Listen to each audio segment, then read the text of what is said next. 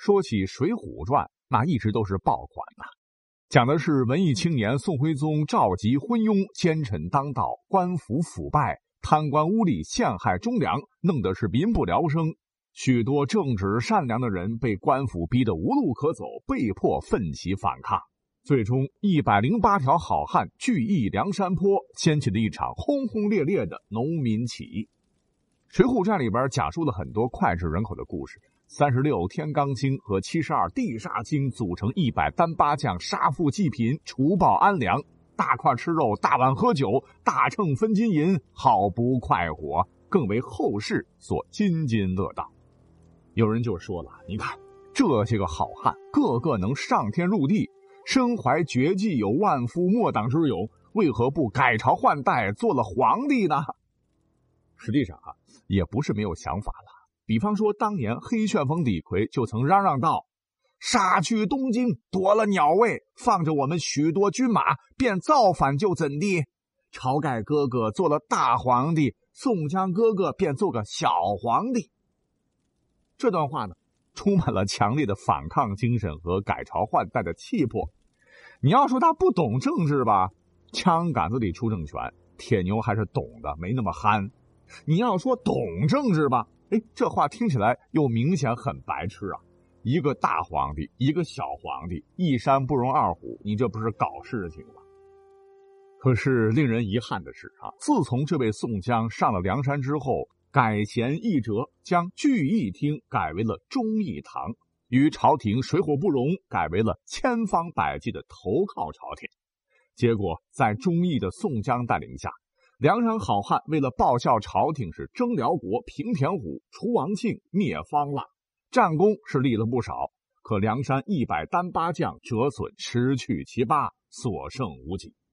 这位既得利益者宋江，最终也是被药酒毒死，一片忠心化为乌有。每每读到这儿的时候，说实话，《水浒传》我都不想再看下去了。那么问题来了，宋江这些个人物啊，在历史上到底他有没有呢？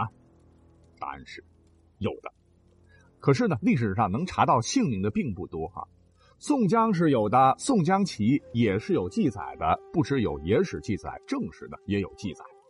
比较靠谱的说法是，在宣和初年，运州等地不甘忍受黑暗统治的农民，以宋江三十六人为首举行了起义。起义当时是势如破竹。逼得宋徽宗在宣和元年，也就是公元一一一九年十二月，亲自下诏招抚山东道宋江。但宋江当时可并没有同意招安呐，而是率领弟兄们继续与官兵激战。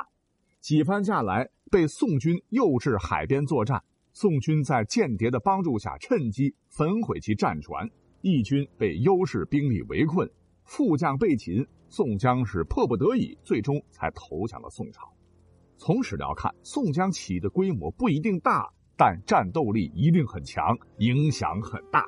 史书说：“横行河朔，官军万人者，无敢抗者；转略十郡，官军莫敢应其风声，沿江至。”那么，宋江起义失败后呢？梁山泊地区还一直存在着反抗斗争，直到金国南侵时都没有停止。那咱们也知道，《水浒传》呢是根据宋江起义写的。可是小说毕竟是小说，历史可以无趣，但你得生动，跌宕起伏，过程紧张刺激是都能理解的。有趣的是，书中交代，当年在梁山坡矗立起的杏黄大旗上所写的“替天行道”四个大字，其实是并不存在的。大旗是有的，字也是有的，但写的呢，是“来时三十六，去时十八双”，体现了同生共死之意。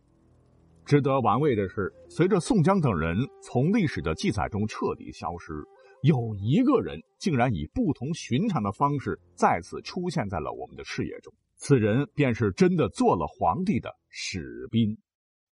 说起做皇帝，晁盖、宋江都没当成。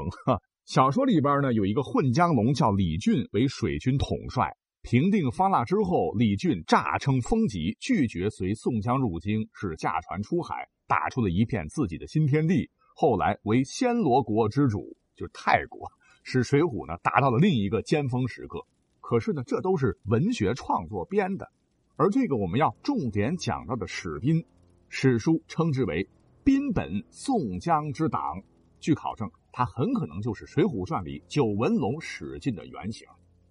小说里头呢，史进其实不算重点关照的大英雄，武功起初有点渣，刺了两条小青龙就敢当村霸了，被王进调教了一下，才算是上了道，有点真本事了。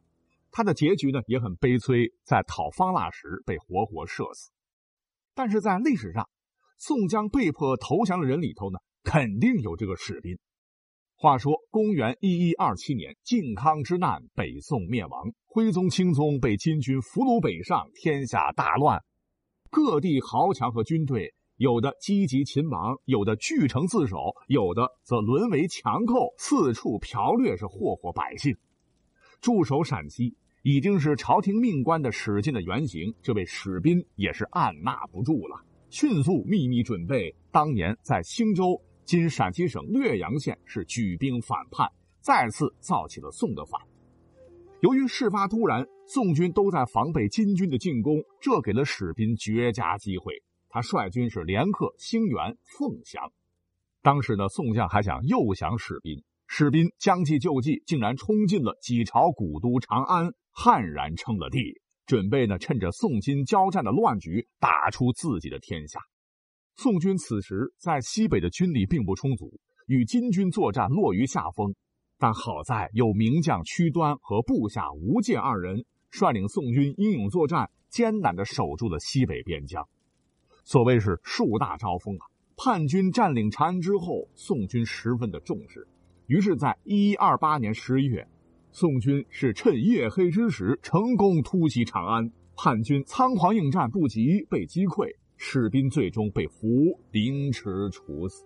你看看这位曾经的梁山泊好汉，不仅不救国家民众于危难，反而沦为了抢掠杀戮的乱军，最终身首异处，可谓是罪有应得呀。